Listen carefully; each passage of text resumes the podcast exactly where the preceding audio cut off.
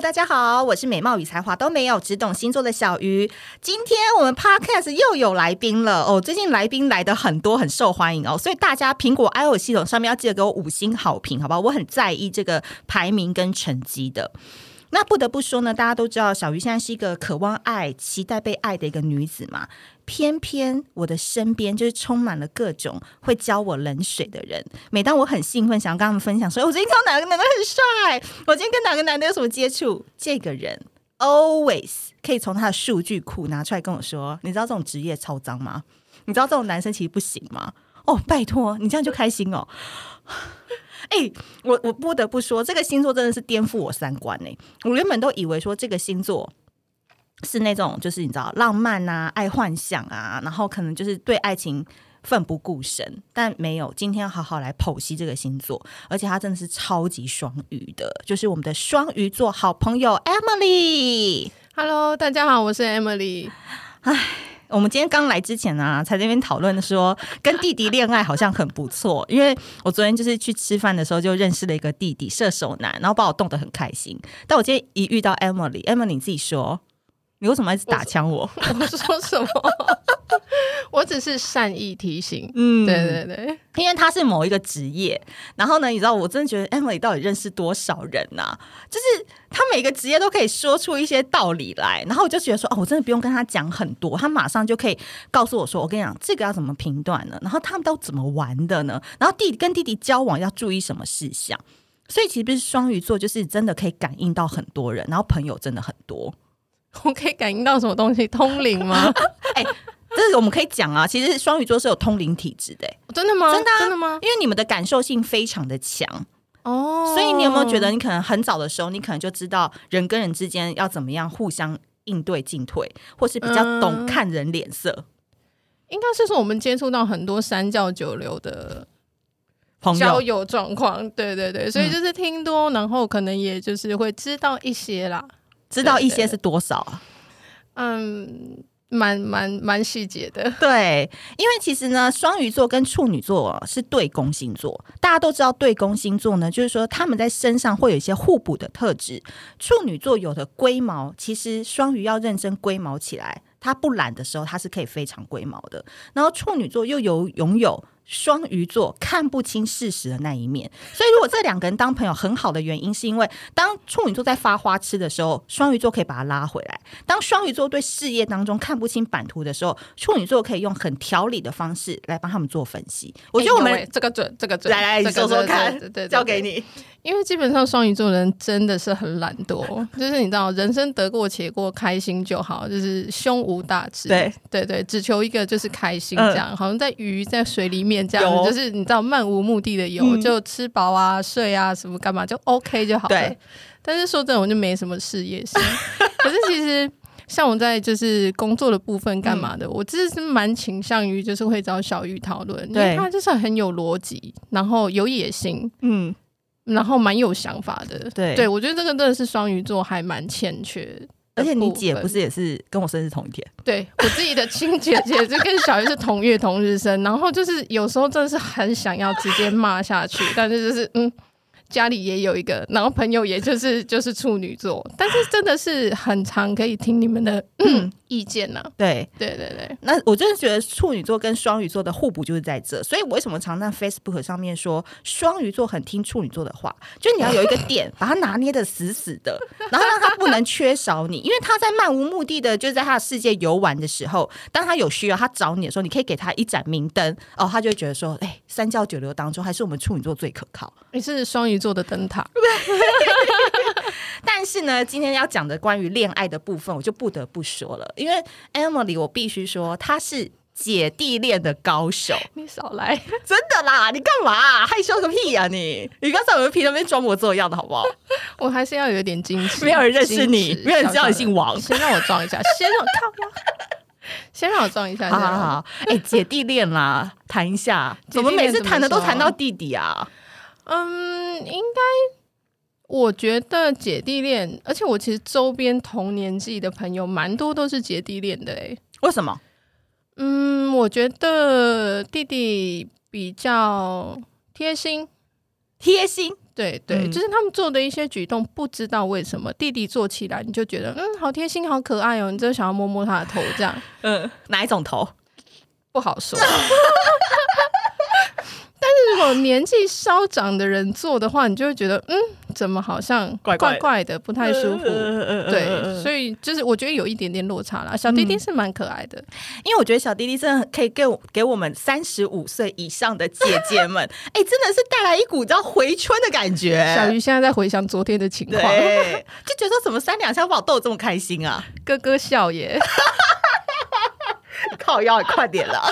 不要把我们真实的对话都拿出来。你现在也是喜欢弟弟啊？我没有喜欢，是因为我觉得，如果说我们三，因为大部分来听小鱼星座 Podcast 的人，可能就是已经呃有工作一段时间，然后有自己的经济能力，所以当他往上看。他要看能力比他强的男子的时候，嗯、要不呢，很多都已经结婚了；对要不呢，就是已经离婚了；要不就是永远结不了婚，然后有怪癖的男人。所以，当我们一直往上看，也找不到我们要的目标，我们当然不小心就往下看，就被弟弟给勾住了。嗯，这倒是，嗯、这倒是对，就是小嗯小弟弟，而且其实我觉得现在的，就是小弟弟也喜欢追求姐姐。哎，这个点是上次我听你讲，我才吓到，因为你就告诉我说你不要灰心。他说你那那个 Emily 就跟我讲说，其实弟弟很喜欢姐姐。真的吗？可是我们年纪有点长嘞。他说姐姐可以带他去很多好玩的地方。嗯，因为姐姐很懂。啊、你多懂？超懂的、啊，最少。那那弟弟跟你们交往的时候，他觉得最棒的那种感觉是什么？嗯，我觉得我可以带他，就是。去体验他自己的周边的生活，可能不太会有的经验，因为最少说我们的年纪大了一点点，然后工作也经验也多了一点点，嗯、然后见见的人，其实说真的，我也我觉得也不少，因为现在的这个年纪的女生，其实都工作能力都还蛮好，然后也都见过很多事情，嗯、所以我觉得小弟弟会喜欢姐姐的话，我觉得这才蛮合理的、欸，诶、嗯，就是也，如果说他们喜欢那种二十几岁的，我觉得那真的就没话说。但是如果说他们可能就是想要，而且我们的就是心理的部分，可能我们的脑袋我们也很幼稚，没有，我觉得我们也很可以交流啊，就是你也可以教小朋友很多事情啊。怎么说？例如？例如哦，你说实际面吗？比如说今天，嗯、呃，可能我之前交往的对象是年纪比较小的，他们在讲工作上的事情的时候，我很乐意听，嗯，嗯，我不会觉得不耐烦，我会觉得说，哦，哎、欸，那你什么什么，你主管什么，那他是不是可能有什么样子的？我会就是分析给他听，他不会就是只是流流于抱怨。因为我很听过一些比较喜欢姐姐型的男生，就说，因为可能同年龄的女生会想要说，哎，那我们周末就去看电影啊，或者是要干嘛干嘛干嘛。可是他可能男生嘛，要开始出来承担社会责任的时候，他开始思考方向就会跟同龄的女生可能有点不太一样。在求学的时候，是同龄的女生是比较成熟，可是男生出了社会之后，他要背负的责任跟社会对对他的期待就会比较大。所以如果他有一个姐姐。的朋友不一定是女朋友，可以聊的话，其实他的那个频率就刚好可以接得上。嗯，对，可以这么说。哎，那你历任交往当中年纪最小大概小几岁啊？都在合法边缘了，也没有的，开玩笑，没有那么夸张。呃，比我三四岁那种，差不多最多六七岁，我觉得都还可以。七岁，嗯，我真遇到那九岁，哦，哦什么？有违法吗？有违法，应该应该已经过了法定年龄了吧？我，我，觉得姐弟恋这东西真的很妙，因为我现在跟我聊天聊得比较愉快的，还有一个就是小我十二岁的一轮一轮，然后他也是属老鼠，但是我们就是好朋友，会常常聊天。那我也觉得这个男生就是蛮好聊的，因为他对事业很有野心，嗯、然后我就会觉得说，哎、欸，的确，就刚才符合你刚才讲，他会跟我聊事业，然后聊内心的东西，那我觉得也是可以聊得起来。嗯，可是当我想说，哎、欸，我。我当我大学毕业的时候，哎、欸，他才那个哎、欸，哪个？他才十岁，还在妈妈的口。十岁，妈妈掌口。对，他才十岁，对吧？我们差十二岁，对啊，二十二岁的话，啊、他才十岁，十岁，他才国小四年级耶。嗯，那时候我就有犯法的感觉了，一定。可是当出了社会，哎、欸，我现在就是你知道三十好几，然后他大概二十五六岁，我说。好像又很正常，对啊，大家都已经发展成熟了，我觉得没什么太大问题，所以已经没有什么犯法不犯法的问题啊。对啦，对啦，其实也是，因为你只要反过过十八岁，我觉得就 OK，看你要下修到什么程度嘛。嗯，对那弟弟在跟你互动的过程当中，有没有还是有些 bug，就是会还是有一些你知道可能聊不太过去，或者是未来性这个问题？哦，我觉得要看你个性，嗯、因为像我就活在当下的人，哎、欸，也算是。可是其实因为我还蛮能接受，就是有一些中二的性格，哦，你知道，因为中二你就觉得靠这个太别烂了，可是很好笑。对，但是就是就是这是比较比较娱乐的部分啊。嗯、对，但是如果说今天这个滴滴他可能。他可能就是不是太上进或者什么之类的，其实你也会把他归在归在就是玩乐的对象。但是如果说你想要用长期的稳定的关系的话，我觉得这不妨是一个潜力股的概念。真的哦？对，因为你可以调教他。哦，当然，从生活上可以怎么调教呢？对啊，因为可能你对于就是你的往后的的生活什么干嘛，你有有一定的想法嘛？那如果说今天这个弟弟你看中了他，就是潜力。他可能只是年纪还没到，他可能精力还没到，嗯、可是其实你觉得他是基本盘，个性认真啊、负责啊、够爱你啊，然后什么之类的，嗯、其实你就是可以慢慢可以把它导向，就是可以稳定交往的部分。嗯、对，我觉得这个其实也不无可能，那个年纪是。真的不是是问题，对，我真的觉得年纪完全没有什么差哎、欸。所以啊，各位正在听我们这一集 podcast 的女性粉丝们，就是你们真的要把这一集好好的收藏再听三遍，嗯、因为为什么呢？像我会问他这个问题，就是因为我处女座条条框框非常多，我也是到这一两年才慢慢的就是一直战胜我自己，去踏出一些我不敢做的一些行为，做出一些我比较想要去尝试的一些东西。但双鱼座真的就是道德无底线啊！对，哎，怎样怎样道德无底线？你给我讲清楚。没有，你看他，我觉得双鱼座很棒的一个点，为什么人家双鱼女可以说是恋情的收割者？因为他没有在局限很多东西的，他很多的东西可能就是感觉对了，呃，看一下基本盘，没有什么太大顾虑。哎，前任，哎，有现任就忘了前任，对不对？啊，现任哪一个点不 OK，你惹到我，我也就是潇洒的就走了。就是我在 Emily 多年身上看到一种很泰然处之的态度。真的吗？你觉得呢？我的感情观，跟大家分享一下。嗯，你是说我的感情观吗？因为我跟你讲，有很多人在听这一集走不出来。困在那，然后你知道，像我以前那样吗？哦，对，你有没有什么想法可以跟大家分享？活得开心，恋爱就是要谈得开心。嗯，如果是这样子的话，因为嗯，如果感情对我来说啦，就是嗯，该怎么讲呢？感情对你来说是什么？感情对我来说就是一个调剂而已，调味剂。对对，就是基本上我还是以我自己的主要的生活为主。然后如果说今天出现了一个对象，那两个人可以可以相处，那相处的又蛮开心的，可能我们可以很多的讨论啊，或是什么之类的。那我觉得也不妨就是可以有。往交往的部分发展，那如果没有到交往的话，也可以就当交交朋友嘛。嗯、我觉得我自己是没有设限太多，对于感情这一块，嗯、如果有遇到那就谈，没有的话，我自己也也是蛮开心的。这是一则广告，一瓶好的精油真的可以让你从内到外散发正向的能量。这一次呢，小鱼星座认识了两个很有趣的女子。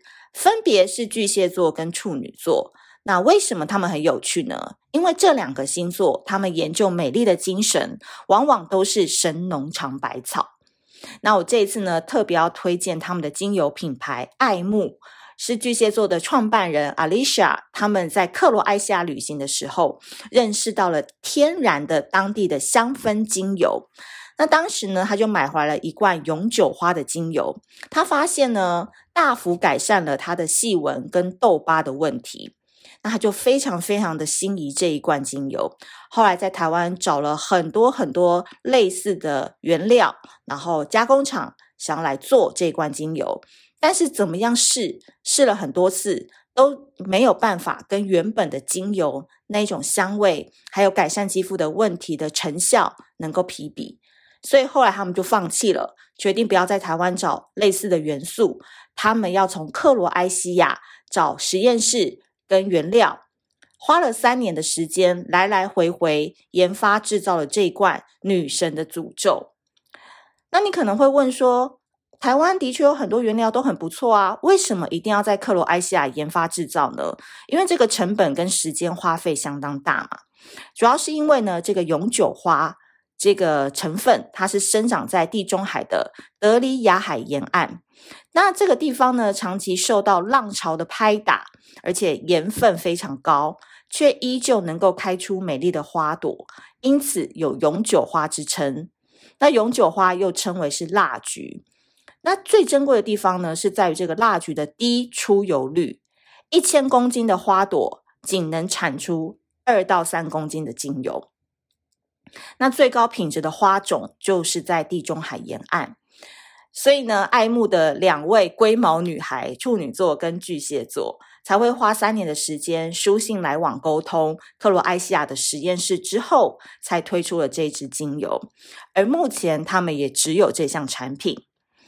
那这两年呢，我开始体验到油的美好，因为以前我也不太敢用油。那我个人觉得，用到高级品质的油，不但是可以解决肌肤问题。更重要的是，可以透过精油的能量带回稳定、放松的心。那现在呢，小鱼星座跟爱慕的合作期间有很难得的优惠折扣，但是我必须说，这个优惠折扣并不多，因为呢，这个精油成本大家都知道是非常高的。那也是我在募资期间啊，我自己用了两三个月，我觉得非常好用，所以才敲定这一次的合作。那来自克罗埃西亚这一罐女神的诅咒呢，成分很单纯，它里面含有永久花的精油、甜杏仁油，还有维他命 E，希望能够透过最简单的成分，让你享受永久花带来的里里外外的美好。那这一次的合作时间不长，购买链接我会放在资讯栏。那我们一起变女神吧！我觉得 Emily 她那个。比较屌的一个点是，她有跟我讲过两件事情，我可以分享给大家。而且我今天原本的讲纲都没有用，因为是题目没有要用，就算了，不要讨论这个。没完全没有聊这件事。第一个点就是她跟我讲说，她可以一个人去酒吧喝酒，这件事情我会觉得说很猛，因为我会觉得去酒吧一个人喝酒这件事情对我来讲我做不到，因为你要跟 bartender 就是眼对眼，然后没有人来搭讪也很尴尬，然后到底自己在喝闷酒。我跟你讲。不是有这十十级分，就是说一个人做什么事情是很痛苦的。然后十级是那个一个人去做手术，就是最孤独，对不对？OK。然后呢，我发现十一级对我来讲就是一个人去酒吧。十一级，因为我从来没有想过一个人去酒吧这件事，哎，为什么不行？好，那我要分享就是这件事情，女孩们真的，你就是要。多多就是你要多多尝试一个人去做任何事情，酒吧不行吗？你要我细数我一个人去做什么？好，来来来，我一个人出国可以，OK，一个人出国可以，然后一个人去听演唱会，够 lonely 吧？够 lonely 吧？听谁的？如果是陈奕迅，陈奕迅，lonely 都爆哎！对，而且我跟你讲，那天还下大雨。你是被放鸟，还是你原本就打算？我就是一个人买票去。OK，好，这个厉害。我就一个人去听陈奕迅演唱会，然后一个人就是晚上骑车去洗温泉。这个 OK，上山去洗温泉，想去就去这样子。对对，想去就去。然后一个人去餐厅吃饭，应该这个还好，这个还好。嗯，还有什么一个人做的事情？哦，一个人去酒吧。对对啊，而且我不止一个人去酒吧，我还去 clubbing。对，我一个人去那个巴厘岛玩，然后那天晚上真的啊，然后就是哦，那天晚上好像有点无聊。哦，那我去跳个舞好了，然后就自己一个人跑去。但是我要先前提是你自己就是所有的交通什么干嘛，你要安排好，就是人身安全是，是？人身安全最重要。呃、对对对，如果你是要去做这些事情的话，就是哎，我那天跳的很开心哎，那有人会来搭讪吗？当然有啊，拜托。可是像我说怕没人搭讪，就跳的很尴尬啊。不会啊，那你就去找，那你就去搭讪别人啊，这样也可以的。我也有去搭讪别人，真的假的？加入他们那个圈子哦。对，我那个时候就是去去找别人一起玩，然后后来我们就一起玩，然后就是有其他的人来搭讪，这样哦，就越来越圈子越来越大。对对对，我真的觉得就是你不用担心，而且其实就我的经验，然后一个人做太多的事情了。像我一个人出国的时候。就也很多人会来跟你聊天呢、啊，他们就哎、欸，你为什么一个人来？嗯、哦，我就想一个人来，不行、哦。然后反正就是反而多了很，就是增加了很多聊天的机会，然后增加很多认识新朋友的机会。可是我也有一个人出去，可是我就是我就想找自闭，我就是想要一个人出去。那其实其他人来要找你聊天，你不想要收就你也可以不要。嗯，对，就是我还蛮享受那种就是一个人自由自在。对，对你必须要很可以跟一个人，就是你可以很。就是自己独处，嗯，对，因为我觉得一个人啊，像我也是喜欢一个人，嗯、但因为我现在还在，就是一个人去酒吧，我可能还不行。我觉得一个人最棒的点是在于，你不用去顾另外一个人的情绪，真的。你知道，有时候出去，然后因为像我是很利落的人，有些女生真的化、嗯、化妆、戴假睫毛，然后搭配，或是逛的地方不一样。想要去做的事情不一样，嗯、对对对，你就会顾到那个人，就会觉得啊，很有点累。嗯，所以其实找到一个很好的旅伴是人生很幸福的事。